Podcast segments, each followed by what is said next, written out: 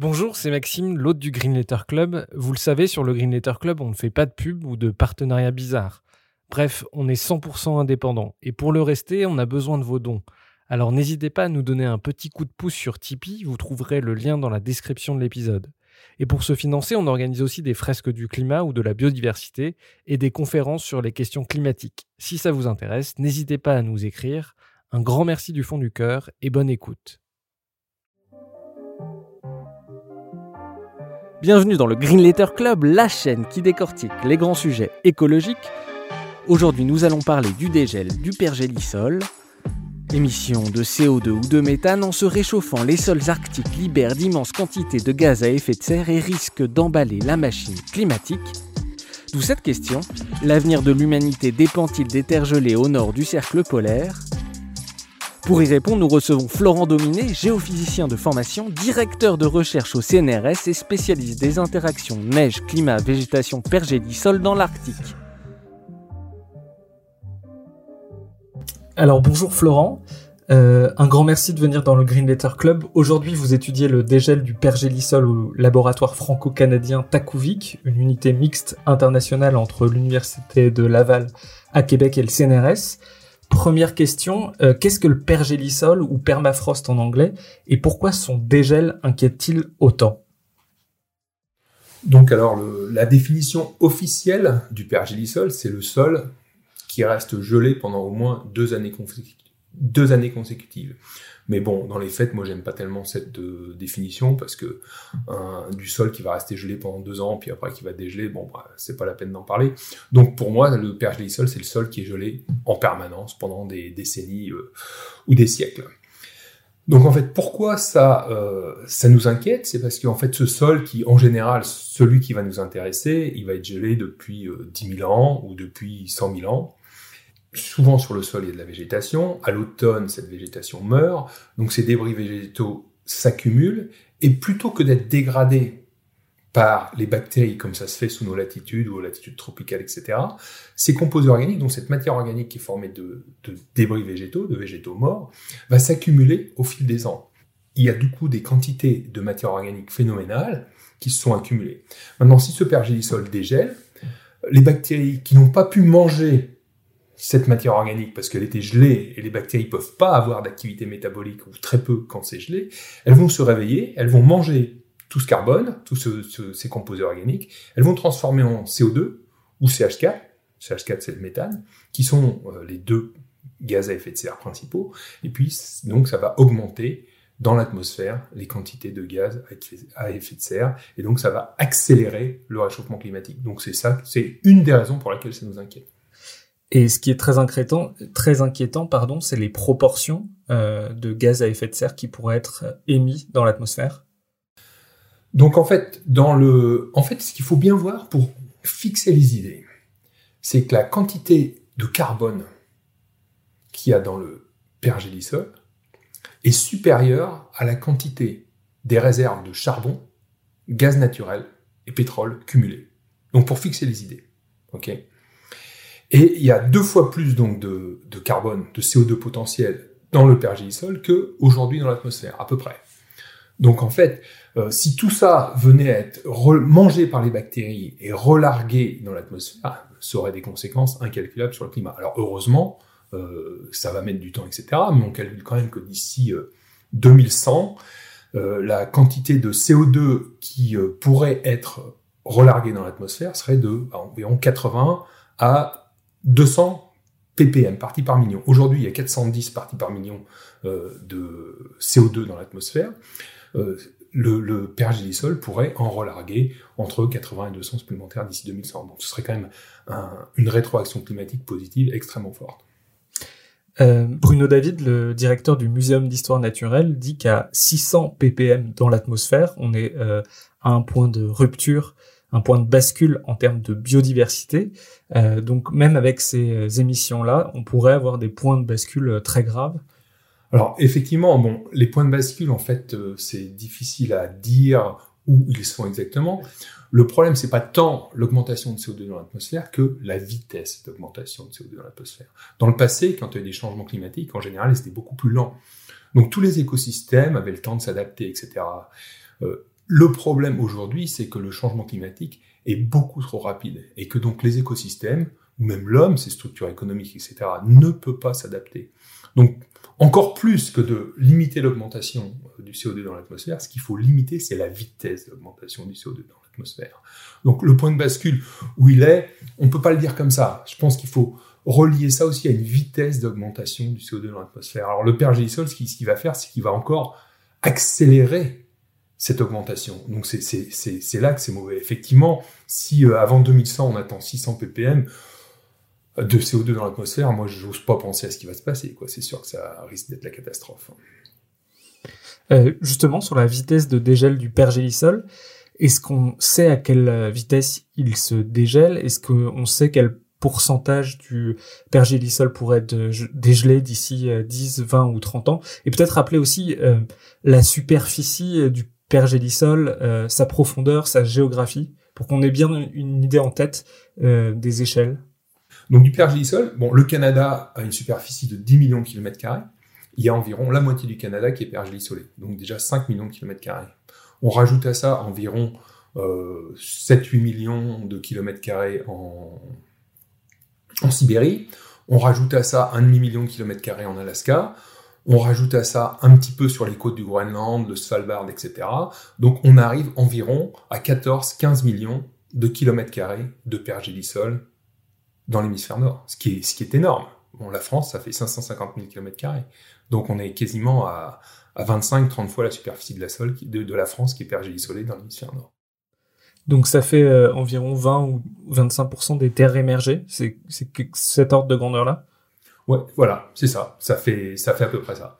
20-25% des terres, des terres émergées de l'hémisphère nord. Dans, dans l'hémisphère sud, il y a quasiment pas de pergélisol. Pourquoi? Parce que euh, les, le seul continent vraiment froid, c'est enfin il y en a un peu dans, dans les Andes, hein, dans haute altitude en Amérique du Sud. Euh, et en Antarctique, il y a un petit peu de pergélisol sur les côtes. Ce qu'il faut voir, c'est qu'à partir du moment où il y a une calotte glaciaire ou des glaciers sur euh, sur la Terre, en général, il n'y a pas de pergélisol parce que euh, quand il y a 4 km de glace, ça isole le sol et puis ça empêche son refroidissement. À la base, par exemple, de la calotte groenlandaise ou à, la base de la calotte antarctique, en général, euh, la température de la glace est au point de fusion et on a des lacs, d'ailleurs, des lacs sous-glaciaires à ce niveau-là. Donc il n'y a pas de pergélisol sous les calottes glaciaires. Donc c'est pour ça que dans l'hémisphère sud, il y a quasiment pas de pergélisol. Il y en a sur le, sur les côtes, sur le pourtour, sur les zones déglacées, mais c'est en surface, c'est négligeable.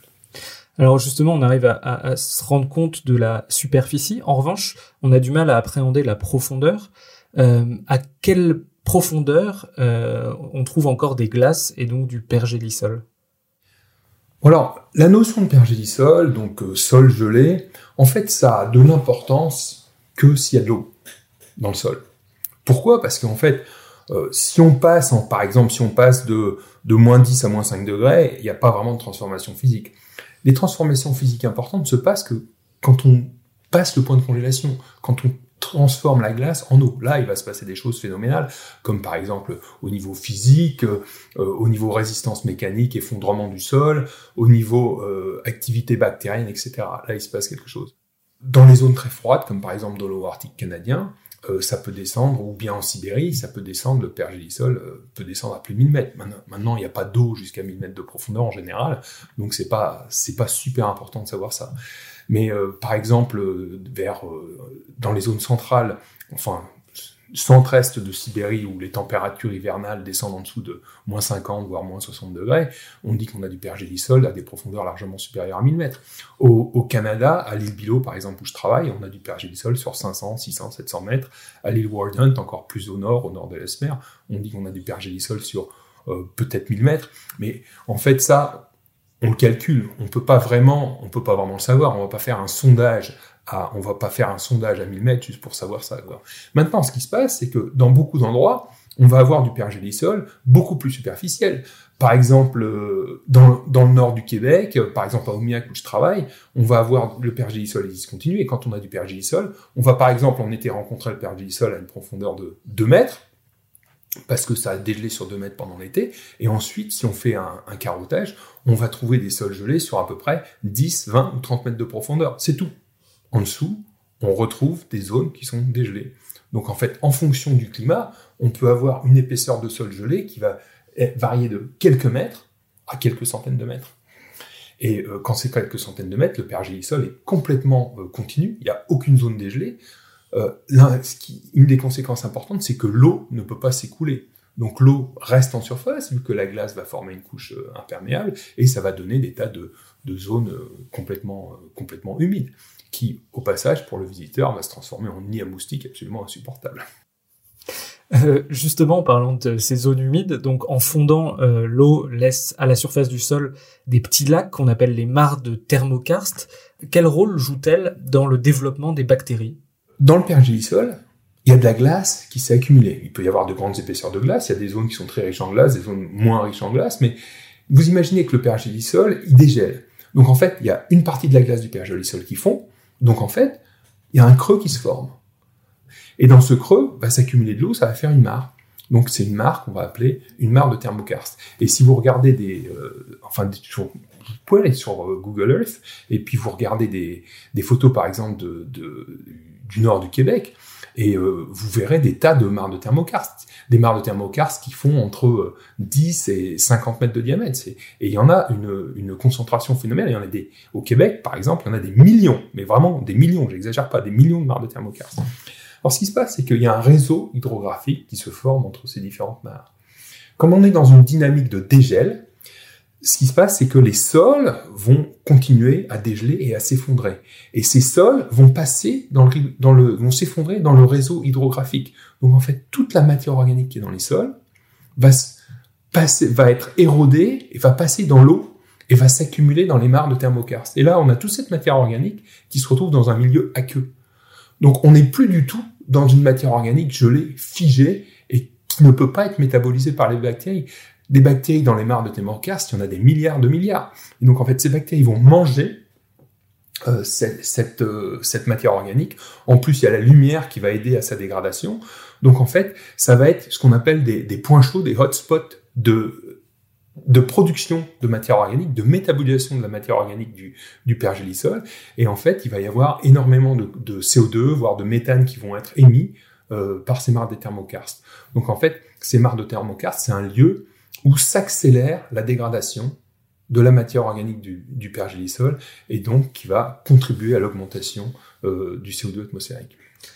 Alors on l'a dit en s'attaquant à la matière organique, les bactéries relâchent dans l'atmosphère du CO2 ou du méthane, sauf qu'à choisir entre les deux gaz, on préférait que ce soit du CO2 parce qu'il a un pouvoir radiatif 28 euh, à 80 fois moindre que le méthane selon la durée qu'on prend. Euh, pourquoi parfois c'est du méthane qui est émis et parfois c'est du CO2 euh, Dans le CO2, il y a O2, il y a de l'oxygène. Voilà. Donc en fait, quand il y a de l'oxygène disponible, cette matière organique va être oxydée en CO2. Maintenant, il y a beaucoup d'endroits où en fait il n'y a pas d'oxygène disponible. Par exemple, dans l'eau. Au fond de l'eau, on a un milieu souvent qui est anoxique parce que euh, c'est les, par exemple les mares de thermocar, si elles sont profondes, ne sont pas mélangées, donc l'oxygène ne va pas arriver jusqu'au fond. Et dans ce cas-là, euh, euh, on va avoir des bactéries qui utilisent l'énergie de la matière organique, non pas en l'oxydant avec de l'oxygène, mais en la transformant en méthane. Et donc dans ce cas-là, quand on a une absence d'oxygène, les bactéries, c'est pas les mêmes types de bactéries, qui n'ont pas le euh, pas le même type de métabolisme, vont transformer la matière organique en méthane. Voilà. Donc c'est juste une question de disponibilité d'oxygène. En général, quand le milieu n'est pas saturé en eau, on a de l'oxygène disponible, on émet du CO2. Et quand le milieu est saturé en eau et qu'en plus, si c'est dans une mare de thermokarst, euh, c'est en profondeur ou bien il n'y a pas de mélange qui permette à l'oxygène d'arriver, on va avoir une, formation de, euh, de méthane. Alors je suppose que c'est très difficile, mais est-ce qu'on a une idée de, des proportions euh, de méthane et de CO2 qui sont émis dans l'atmosphère? Bon alors, la très grande partie, euh, la, majeure partie des gaz à effet de serre qui sont émis par le pergélisol, c'est du CO2. Euh, maintenant, euh, quelle est la, la fraction de méthane à l'échelle de tout le pergélisol Quelle est la fraction de méthane qui est émise ça, je ne peux pas vous dire, et je ne sais pas si on en a une estimation précise, parce que c'est tellement dépendant de chaque site que je ne sais pas si on a assez de mesures pour, euh, pour quantifier ça. Bon, de toute façon, c'est au maximum quelques pourcents, ça, à l'échelle globale, c'est sûr. Mais est-ce que c'est 0,5% ou est-ce que c'est 3% euh, Bon, personnellement, j'ai pas le chiffre en tête et je sais pas si euh, une, une, estimation euh, très précise de cette quantité-là existe. Euh, Aujourd'hui, est-ce qu'on a des appareils qui nous permettent euh, de quantifier mois après mois, année après année, les émissions de CO2 et de méthane? Oui, alors absolument. Bon, euh, personnellement, moi, je travaille pas directement là-dessus, mais il y a beaucoup de gens qui travaillent là-dessus. Donc, euh, en particulier, il y a ce qu'on appelle des tours à flux à plusieurs endroits de, l'Arctique. Euh, et en, donc, en général, ce, qui se passe, c'est que on, on, met, une tour, on met un instrument qui s'appelle un anémomètre sonique. Donc on mesure la turbulence de l'atmosphère. En parallèle, on mesure la variation des concentrations de CO2 et CH4. Et à partir de ça, on arrive à, connaître les flux. Euh, donc on, ça, c'est des mesures ponctuelles. Et puis ensuite, euh, une méthode pour évaluer les quantités totales, c'est qu'on extrapole euh, en disant, moi j'ai un site, c'est une tourbière, etc. il y a tant de tourbières sur la surface de l'Arctique, donc je multiplie par la surface, etc. J'en déduis ça, c'est ça, c'est une façon. Une autre manière, c'est de regarder un peu les variations à, plus grande échelle, par exemple par des, mesures aéroportées, etc., mais qui vont être aussi, dans ce cas-là, qui vont pas être aussi ponctuelles dans l'espace, mais qui vont être ponctuelles dans le temps. Et puis, euh, par des méthodes euh, d'analyse géophysique complexes, on arrive à regarder le flux à travers une région. Maintenant, on n'a pas une couverture globale en temps et en espace de toutes les émissions. Donc en fait, après, euh, si on essaye de, voir les flux globaux euh, du pergélisol, en fait, on est obligé de faire quand même pas mal d'interpolation, d'approximation, ce qui fait qu'aujourd'hui, pour ce qui est de la contribution euh, du pergélisol au bilan de gaz à effet de serre de l'atmosphère, il y a d'énormes incertitudes et on ne peut pas conclure. En plus, ce qui se passe, c'est qu'il n'y a pas juste, le pergélisol n'est pas juste une source de gaz à effet de serre, c'est aussi un puits parce qu'en fait, avec le réchauffement climatique, on a une croissance de la végétation. Par exemple, dans certaines zones, on a la végétation herbacée, la toundra herbacée, qui est euh, remplacée par de la toundra arbustive. Donc on a des arbustes qui, euh, poussent sur l'herbe. Du coup, ça fait plus de biomasse qui est fixée, ça accumule euh, du carbone dans, le sol. Et donc ça, ça fait un puits de carbone. Donc, et ça, c'est quelque chose qui est assez difficile à évaluer. Donc en fait, la combinaison de tous ces phénomènes fait que le bilan carbone du pergélisol euh, aujourd'hui est quand même très difficile à évaluer. Mais aujourd'hui, quand même, si le pergélisol est une source de carbone, c'est une source qui reste faible. Vous, vous travaillez depuis près de 10 ans euh, au Canada. À quel point le pergélisol s'est-il dégelé en 10 ans? Est-ce que vous avez pu voir justement des changements de, de végétation? Est-ce que c'est des changements qu'on peut appréhender à l'œil nu? Alors, euh, ouais, c'est une excellente question. Donc en fait, moi je travaille dans euh, quatre sites au, Canada. Il y a un site du très haut Arctique à 83 degrés nord, un site du haut Arctique à 73 degrés nord, et puis deux sites euh, du bas Arctique, un site à Omiak à 56 degrés nord, un site à Kuujjuarapik à 55 degrés nord. Donc 56 degrés nord, en fait, euh, 55 degrés nord à Kuujjuarapik, c'est un site euh, de pergélisol sporadique, et c'est de la forêt boréale ouverte. Et là, il y a presque plus de pergélisol. Donc en fait, d'année en année, on voit les, vestiges du pergélisol qui disparaissent. En fait, le, les, les, seules zones pergélisolées, c'est des buttes de pergélisol sous euh, une couverture de tourbe, euh, ce qu'on appelle des pals, et on voit que chaque année, la glace de ces buttes, de ces pals, fond, et les, et les pals s'effondrent. Donc en fait, d'année en année, je vois la dégradation du pergélisol. Okay Donc ça, c'est quelque chose qui est, qui, qui est visible à l'œil nu, un observateur lambda, moi en l'occurrence, euh, chaque année je le vois. Donc en fait, euh, le changement, alors à l'échelle d'une vie humaine, est complètement visible, et même à l'échelle d'une année sur l'autre, euh, il est très visible. Moi, je sais que euh, la première fois que je suis arrivé en 2011, j'ai vu, euh, j'ai pris des photos et euh, je compare les photos que je prends actuellement. Et bien, on, le, changement est complètement évident. Quoi. Donc en fait, le, changement est très rapide. Et les Inuits qui vivent là-bas nous disent aussi qu'eux, ils voient des changements chaque année dans la végétation, ils voient des changements dans la faune, ils voient des changements dans, la météorologie, ils voient, des changements dans, la glace de mer, ils voient des changements, mais qui ont lieu à l'échelle d'une génération. C'est quelque chose de phénoménal. Euh, Est-ce que cette matière organique peut avoir un autre destin que celui de se transformer en CO2 ou en méthane? Ben oui. elle peut rester en place tranquillement.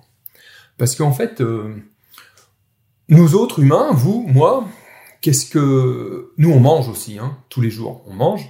Et puis, la plupart de ce qu'on mange, on le transforme en CO2 aussi. Vous, quand, quand vous respirez, quand je respire, quand nous, tous on respire, on émet, on émet en fait dans, dans le gaz qu'on expire, il y a 4% de CO2. Il y a 0,04% de CO2 dans le gaz qu'on inspire, et il y a 0,4%, il y a 4% de CO2 dans le gaz qu'on expire. Donc, euh, les bactéries, elles font ça. Mais nous, on fait ça avec des aliments qui nous intéressent. Ok? On va manger euh, du pain, on va manger des gâteaux, on va manger euh, des légumes, on va manger tout ça. On va manger quelque chose qui est appétissant pour nous. Les bactéries, c'est pareil. Elles vont manger quelque chose qu'elles aiment bien, qui les intéresse, qu'elles sont capables de métaboliser. Il y a une partie de la matière organique qu'on va appeler de la matière organique réfractaire qui est pas bonne. Les bactéries, elles aiment pas. Elles vont pas y toucher. Elles vont pas la manger. Donc ça, ça va rester stable. Ok. Alors ce qui peut se passer aussi, c'est que cette matière organique réfractaire, un jour, soit un peu transférée euh, dans les mares de thermokarst, dans, le réseau hydrographique, et là, elle soit transformée par la lumière. On va avoir une chimie, une, photochimie dans ces mares de thermokarst qui va transformer cette matière organique réfractaire. Cette matière organique réfractaire, à ce moment-là, va être transformée et peut devenir appétissante pour les bactéries qui, à ce moment-là, euh, peuvent la manger. Mais il y a une partie de la matière organique qui ne va jamais être mangée par les bactéries. Et il y a une partie de la matière organique qui va arriver, qui va être dans le sol. Donc dans le sol, il va rien lui arriver, même si le sol, même si le sol dégèle, euh, les bactéries vont pas la manger parce qu'elles aiment pas, elles trouvent que c'est pas bon.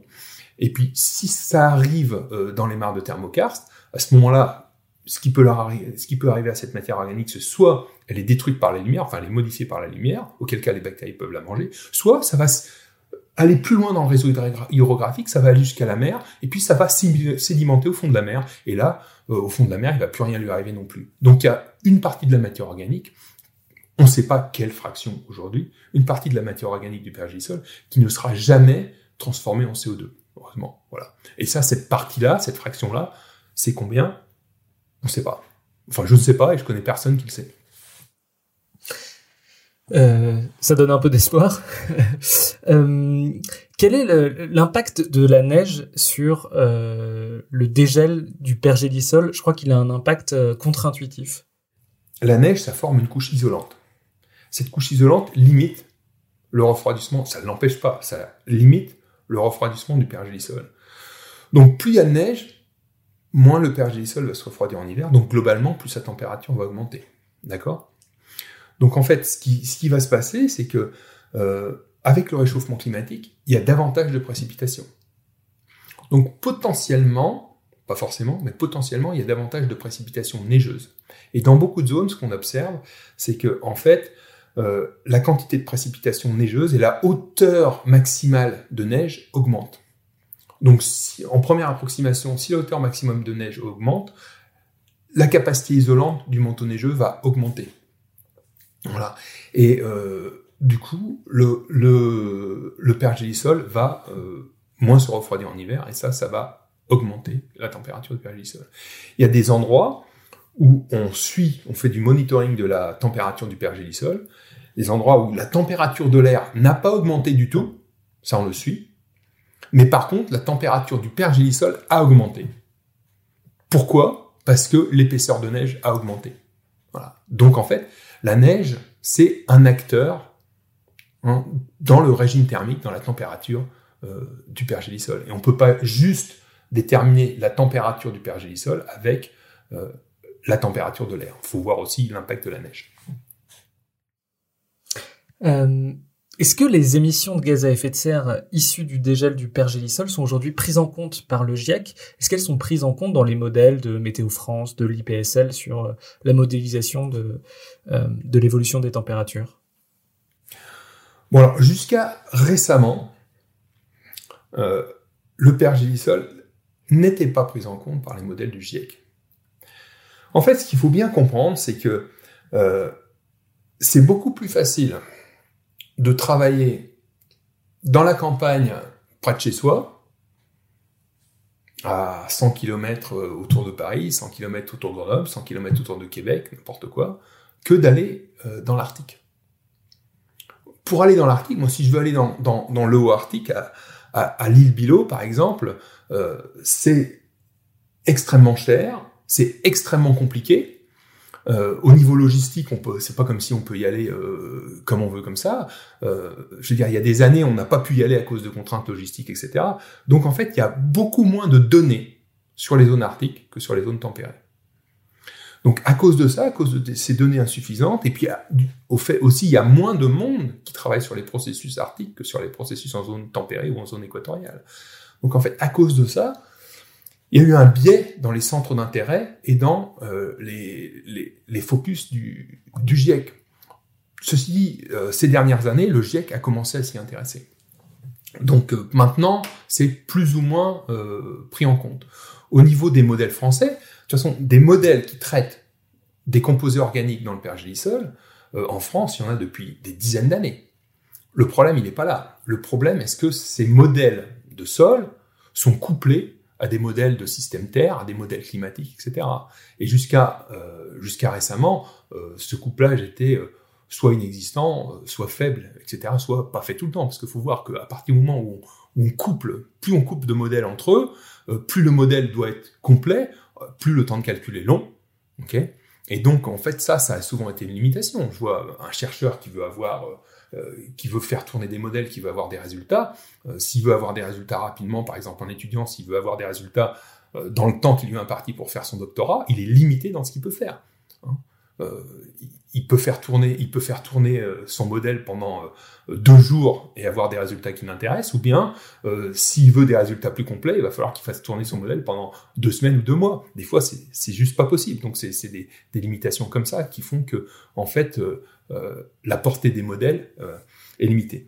Quoi qu'il en soit, maintenant, euh, c'est pris en compte. C'est pris en compte, mais moi je dirais souvent de manière extrêmement simplifiée.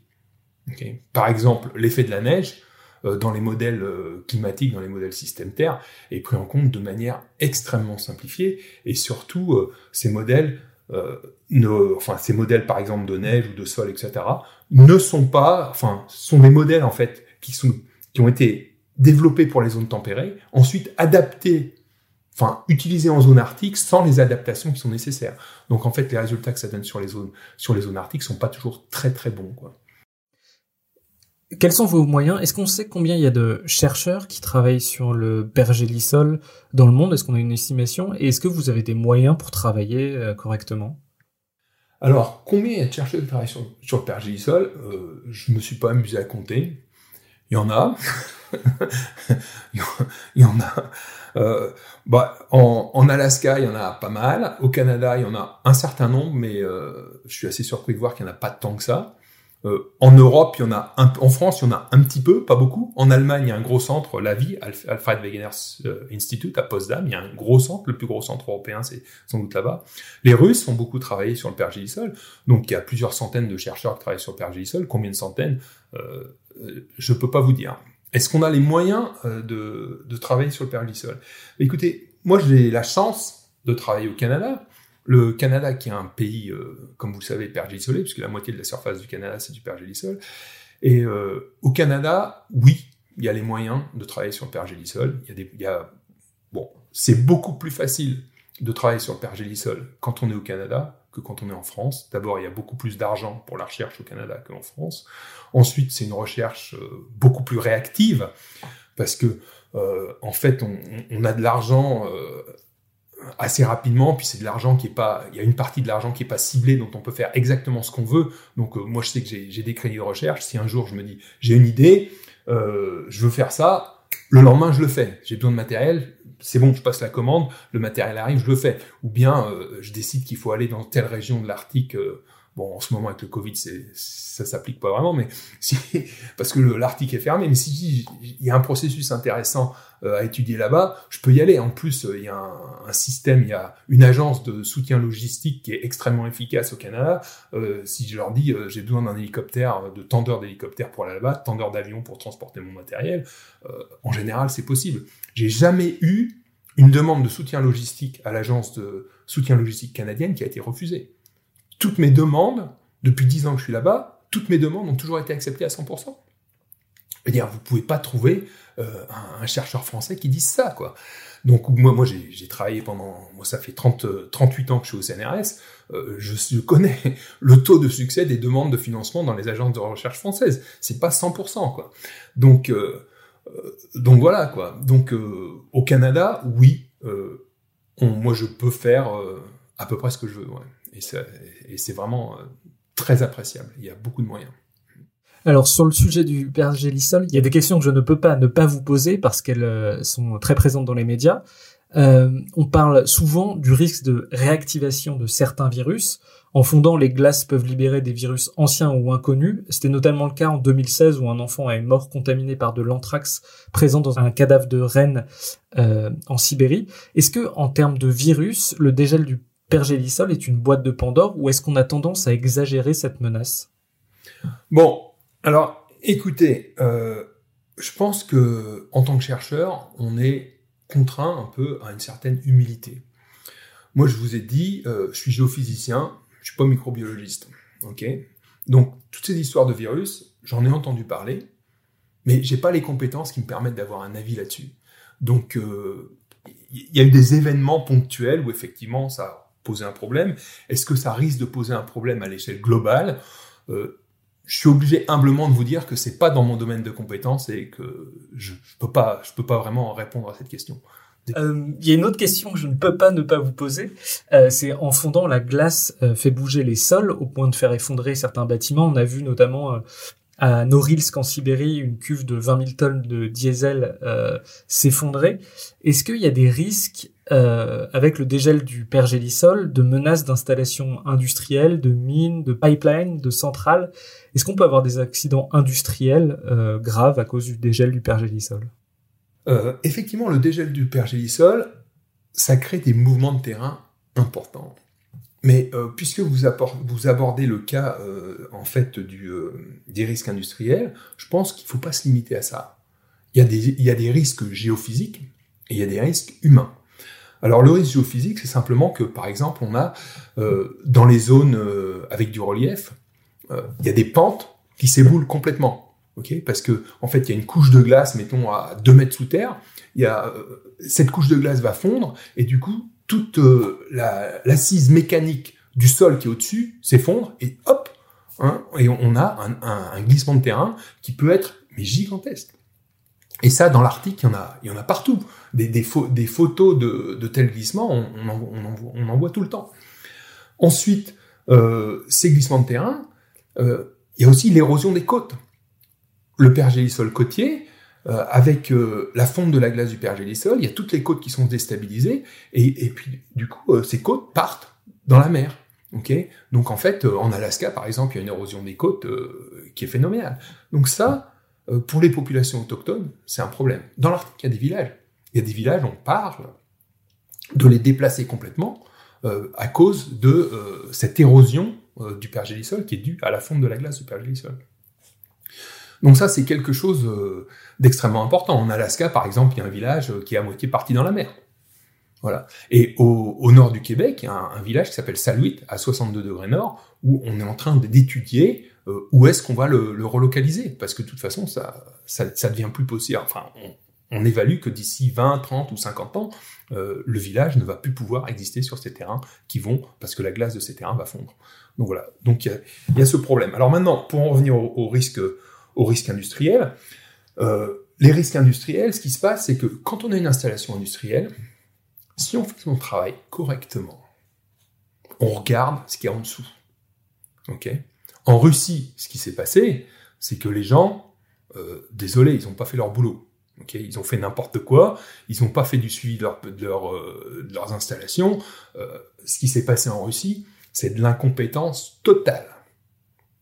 Faut, faut le dire, faut le dire. Les, les gars qui sont responsables de, ce déversement de, pétrole, c'était des, mais des, nuls quoi. C'est vraiment des nuls. C'est lamentable qu'on en soit arrivé là. Sinon, il y a des, méthodes de, de, génie thermique qui permettent de, solutionner ce, genre de problème. Par exemple, euh, en Alaska, depuis la côte arctique à Prudhoe Bay jusqu'au terminal pétrolier de Valdez, 1500 km, environ 1500 km plus bas, il y a ce qu'on appelle le Alaska Pipeline, hein, l'oléoduc d'Alaska, etc., qui traverse des terrains pergélisolés. Ces terrains pergélisolés bougent à cause du réchauffement climatique. Comment on va faire? On n'a pas envie que tout d'un coup, il y a un, bout de, terrain qui part, euh, ça, s'écroule sur 5 mètres, et puis euh, l'oléoduc, enfin le, le, pipeline, il casse, et puis paf, on a un déversement de tout le pétrole d'Alaska dans la nature. On n'a pas envie de faire ça. Qu'est-ce qu'on fait? Déjà, il y a du suivi des températures.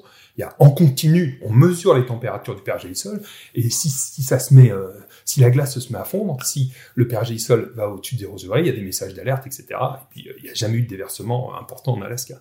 Et sinon, ce qu'on peut faire, c'est qu'on met des thermosiphons. C'est-à-dire que, en fait, c'est des espèces d'appareils qui vont dans le sol et qui, l'hiver, vont refroidir le sol et l'été ne vont pas le réchauffer. Donc en fait, si on a un pergélisol qui normalement, mettons, va être à moins 3 degrés, à cause de ces thermosiphons, ce pergélisol va se retrouver à moins 5, moins 6, moins 7 degrés. Donc ça va permettre de considérablement retarder les effets du pergélisol enfin les effets du dégel du pergélisol. Après, euh, au niveau des techniques de construction, il y a des techniques de construction sur pergélisol qui sont bien connues, bien éprouvées, etc. Et quand on fait son travail correctement, on utilise ces techniques correctement, et puis euh, ça minimise, ça minimise quand même énormément euh, les problèmes. Donc si les gens travaillent correctement sur du pergélisol, euh, normalement, le risque est quand même euh, très réduit. Et puis si on voit que le pergélisol va augmenter, enfin va passer au-dessus de 0 degré, bah, normalement on le sait bien avant et on peut prendre des mesures préventives ou bien déplacer les installations, les enlever, etc. Euh, Est-ce qu'il y a des gens qui réfléchissent à des solutions pour lutter contre le dégel du pergélisol? Est-ce qu'il y a des choses à faire ou il faut euh, accepter que l'homme est complètement démuni face à cette menace climatique? Donc, il y a une méthode excellente d'arrêter le réchauffement du pergélisol, c'est d'arrêter le réchauffement climatique et d'arrêter d'émettre des gaz à effet de serre. Voilà. Point barre.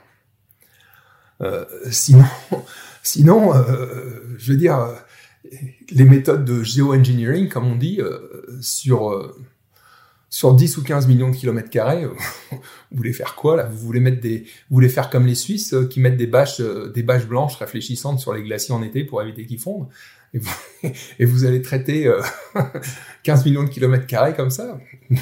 Je pense que c'est pas réaliste quoi. Là, je pense que la seule, ponctuellement, pour les installations industrielles, etc., ou pour les villages autochtones, etc., on peut peut-être faire quelque chose, mais euh, euh, ça se limite à ça. Je veux dire, on peut pas on peut pas intervenir sur 15 millions de kilomètres carrés. Enfin, je vois pas comment, quoi. Arte a diffusé un, un documentaire euh, à l'hypothèse Zinmov. Euh, c'est deux scientifiques russes qui ont émis une idée pour lutter contre le dégel du permafrost, du pergélisol, c'est de réintroduire des millions de ruminants sur les steppes gelées. Euh, est-ce que vous pouvez nous expliquer l'idée qu'il y derrière cette solution? Et est-ce qu'elle vous semble crédible? Bon, euh, alors j'ai déjà été interrogé sur euh, cette histoire. Et en fait, il y a eu un article scientifique qui est paru dans, je crois, Scientific Reports, par justement des, Allemands de l'Alfred Wegener Institute à Potsdam, il me semble. Là-dessus, moi, j'ai pas aimé. Euh, je suis pas un farouche partisan de cette histoire. En tout cas, l'article scientifique était vraiment euh, extrêmement, extrêmement discutable. Euh, parce qu'en fait, euh, c'était tout basé sur le fait que on va réintroduire des caribous ou d'autres herbivores, des chevaux, je sais pas, et euh, ces animaux vont piétiner la neige. En piétinant la neige, en fait, ils vont diminuer son pouvoir isolant, et ça va permettre euh, de refroidir un peu plus le pergélisol. Bon, alors dans l'article scientifique, euh, il, il, calculait un peu euh, tout ça, mais leur modélisation de la neige, des effets des caribous et tout ça, euh, désolé, bon, moi je suis spécialiste de neige, c'était très mauvais. C'était aucune, c'était vraiment complètement faux, ça tenait pas debout. Donc en fait, toutes leurs conclusions, moi j'ai pas aimé. Après, toute démarche scientifique, tout résultat scientifique est discutable.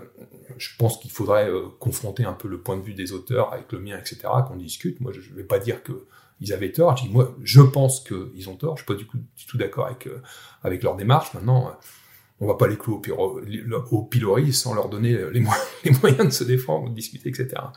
Ensuite, ce qui m'étonne quand même dans, dans l'hypothèse Zimov, c'est que quelle est la capacité des écosystèmes à supporter un accroissement des herbivores? En général, la faune et la flore sont en équilibre. Euh, c'est-à-dire qu'il y a autant de faune que la flore peut supporter. C'est ce qui se passe euh, dans la plupart, par exemple dans la savane africaine, etc. À partir du, moment où on a une surpopulation d'herbivores, on a une décroissance euh, de la ressource en herbe, et puis les herbivores en excès, ils meurent, c'est tout. Ils, enfin, ils meurent pas forcément, mais ils arrêtent de se reproduire. Les, les, les femelles, par exemple, elles ont pas assez de réserves pour euh, pour euh, porter des petits, et puis euh, c'est terminé. Ils arrêtent de se reproduire, les populations les populations décroissent. Donc, qu'est-ce qui nous assure que il suffit d'augmenter les herbivores? Est-ce que les écosystèmes vont les supporter? Alors, pour l'instant, Zimov Bon, il a fait les choses assez bien quand même, hein. c'est-à-dire qu'il a pris une grande surface, euh, il a euh, introduit des herbivores là-dedans, et puis au début, il leur a apporté du fourrage euh, supplémentaire, et puis maintenant, ce qu'il essaye, c'est de voir si la zone peut survivre comme ça avec un accroissement des herbivores sans qu'on leur apporte du fourrage. Alors bon, c'est pas quelque chose que je suis au jour le jour. Est-ce qu'il a réussi à modifier l'écosystème végétal de telle sorte que la productivité végétale augmente et que du coup euh, sa terre puisse euh, supporter une plus grande quantité d'herbivores, euh, je le sais pas. Mais ça, c'est une grosse inconnue dans son hypothèse. Il n'a pas encore, à ma connaissance, il n'a pas encore, mais encore, bon, moi je, ne suis pas ça au jour le jour, il n'a pas encore, à ma connaissance, réussi à prouver qu'il pouvait modifier son écosystème de telle sorte que ça puisse supporter davantage d'herbivores. Donc, donc voilà. Donc bon, ça vaut peut-être le coup d'être tenté. Personnellement, j'y crois pas trop mais euh, je parce que j'y crois pas trop, mais je peux me tromper. Et puis ce qu'il faut voir derrière tout ça, c'est qu'il y a quand même un gros un gros impact médiatique et des intérêts financiers. Donc euh, bon, on mélange un peu science, euh, argent, tout, machin. Euh, bon, il y a un aspect sulfureux qui me met un peu mal à l'aise, quoi. Pourquoi des intérêts financiers? Bah parce qu'ils font des films, ils font du gros tapage médiatique euh, qui rapporte de l'argent. Et donc plus on parle de son, plus on parle de son affaire, plus, plus, plus il a de l'argent. Euh, est-ce qu'il vous arrive de croiser des dirigeants politiques? Est-ce qu'ils ont conscience de ce sujet? Oui, il y a des dirigeants, euh, bon, des dirigeants politiques. J'ai jamais parlé à Vladimir Poutine ou à, ou à, Emmanuel Macron ou à Donald Trump. Non, j'ai jamais parlé à ces gens, à ces gens-là. euh, Est-ce qu'ils ont conscience de ce sujet? Oui. Euh, je sais qu'il y a des parlementaires euh, qui, euh, qui nous interrogent là-dessus. donc oui, il y a des dirigeants politiques qui sont au courant. Oui, il y a des gens qui travaillent dans, dans les ministères et qui doivent informer les ministres, les ministres concernés. Donc il y a des gens politiques qui, oui, sont, sont au courant. Maintenant, quel est leur degré d'intérêt? Je ne sais pas. Nous, on fait ce qu'on peut pour médiatiquement euh, essayer de relayer, de faire passer euh, nos connaissances, nos découvertes, etc. Maintenant, euh, vous savez comment ça se passe. Hein. Moi, j'aime pas trop parler de politique parce que bon, ça fait pas partie de mon domaine de compétences. Mais mais vous savez que un homme politique, bon, il est préoccupé à ce qui va se passer à l'échéance de son mandat, quoi. Et que le changement climatique et tout ça, c'est c'est quand même des effets à long terme. Alors il y a l'opinion publique derrière, effectivement, qui est plus préoccupée pour pour euh, sur des échéances à long terme, et les hommes politiques sont quand même euh, intéressés par euh, par l'opinion publique. Donc à travers à travers l'opinion publique, je pense qu'il y a moyen de faire des actions sur, enfin, d'influer sur le comportement des politiques. alors on, on a l'impression, en tout cas en tant que citoyen, que les scientifiques ont toujours été très mesurés sur les questions de, du changement climatique, très pudiques. Euh, est-ce que vous, euh, personnellement, ce sujet-là vous inquiète euh, très fortement? Bah disons, bon, alors d'abord, les scientifiques ont été très pudiques. Disons que euh, quand on découvre quelque chose de nouveau, on n'en est jamais sûr à 100%. Donc, avant d'appuyer sur le bouton rouge, etc., la plupart des scientifiques vont attendre d'être sûrs à 99% de ce qu'ils avancent. On va pas commencer à, lancer le plan Orsec ou je sais pas trop quoi euh, pour ah bah non bah sympa d'être venu mais finalement euh, non il n'y a pas le feu vous pouvez rentrer chez vous. Non. Donc euh, donc en fait il y a quand même cette, cette, prudence. Et puis aussi quand on fait une découverte on attend, souvent on fait une découverte à un endroit, on attend quand même la critique de ses pairs, parce que on n'en est jamais, on en est jamais complètement sûr, quoi. Donc en fait, il y a quand même cette, dans la culture scientifique, dans, il y a quand même cette, prudence, ce fait que il y a des tas, il y a des tas de faits, des tas de découvertes et tout ça qui ont été euh, mises en avant par des, chercheurs et puis qui dix ans plus tard se sont révélées fausses. Donc en fait, on va pas, euh, bon, donc faut, faut quand même, euh, faut quand même être prudent. Bon, maintenant, le réchauffement climatique, je pense qu'il y a plus, moyen d'être prudent, quoi. Ok, je pense qu'on en est certain. Et moi, moi, à titre personnel, excusez-moi, moi, je suis effectivement extrêmement inquiet parce que euh, le climat se réchauffe, à supposer que dans les 10 ou 20 ans qui viennent, on arrête l'émission de gaz à effet de serre. Donc, émission zéro. En fait, les effets de serre, ils sont toujours là. Et à cause de l'inertie thermique du système planétaire, les impacts de l'effet de serre, les impacts du réchauffement climatique vont encore se faire sentir pendant 100 ans, 200 ans, etc. Donc même si on arrête les émissions d'effet de serre, le réchauffement ne va pas s'arrêter. Parce qu'en fait, le réchauffement de la Terre, il est, il s'est pas encore fait. Ok? La Terre est, toujours en train de se, est, toujours en train de, va toujours être en train de se réchauffer pendant encore au moins 50 euh, ou 100 ans. Donc, et ça, euh, on ne réalise pas, quoi. Il y a, la plupart des gens, ils se réalisent pas. Des gens, ils pensent, bon, il faut arrêter. Oh, on arrêtera dans, on arrêtera dans 20 ou 30 ans euh, les émissions de gaz à effet de serre, et puis le problème sera réglé. Non le problème ne sera pas réglé. Le réchauffement, il sera là, ce sera un bolide lancé à grande vitesse et qu'on va mettre des décennies à arrêter. Donc, il y a moyen, euh, il y, moyen d'être vraiment inquiet. Et moi, je suis effectivement euh, très inquiet pour nos enfants, les générations futures, etc., qui vont devoir supporter une planète qui va changer de manière dramatique pendant les décennies qui viennent.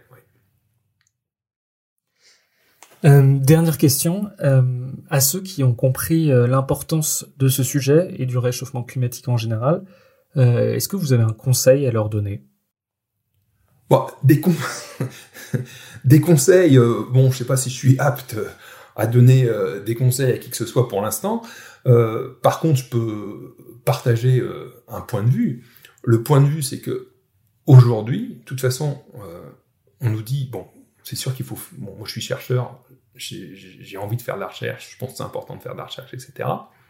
Mais aujourd'hui, on a fait assez de recherches pour savoir que la planète est en danger. Les gens qui nous disent ah ben euh, il faut éclaircir tel point, on ne sait pas encore, etc. C'est de la mauvaise foi. Ça fait 20 ans qu'on sait que la planète est en danger. Il y a besoin de faire de la recherche pour comprendre des tas de phénomènes pour localement comment ça va se passer, etc. Mais il n'y a plus besoin de faire de la recherche pour savoir que la planète est en danger. Donc au bout d'un moment, ça suffit. Il faut savoir tirer les conclusions de ce qu'on sait déjà et prendre des décisions, les décisions importantes euh, qui s'imposent, des décisions fortes. Quand on voit par exemple l'impact de, de la Chine, qui n'a vraiment, qui est le fossoyeur de la planète, ces 20 dernières années, ça a été la Chine. Bon, il y a eu aussi les États-Unis. Mais bon, les efforts pour limiter les, émissions de gaz à effet de serre sont venus quasiment exclusivement de l'Europe. Les États-Unis n'ont pas été à la hauteur de leurs responsabilités. Et les Chinois, c'est une catastrophe. Les Chinois, euh, ils ont été responsables de la plus grande partie de l'augmentation des gaz à effet de serre euh, ces 20 dernières années. Euh, c'est une catastrophe. Je veux dire, quand on voit ça et le manque, le manque de réaction des Occidentaux face au péril chinois, je parle pas du péril politique, mais du péril environnemental chinois, c'est quelque chose qui, qui m'inquiète. En, partie d'ailleurs parce qu'ils produisent pour euh, l'Occident. Pour produire quelque chose, pour produire cette souris que j'ai dans les mains là, made in China, sans doute, je sais pas. Bon, je vois pas, mais c'est sans doute made in China. La Chine a émis deux fois plus de gaz à effet de serre si elle était faite aux États-Unis ou en Europe. Voilà. Donc, euh, je veux dire, en achetant en Chine, on flingue la planète. Donc, faut, faut arrêter ça, faut arrêter. On ne se rend pas compte, en fait, du danger que a représenté et représente toujours aujourd'hui la Chine pour la planète et pour l'environnement. Florent Dominé, un grand merci d'être venu dans le Green Letter Club et à bientôt.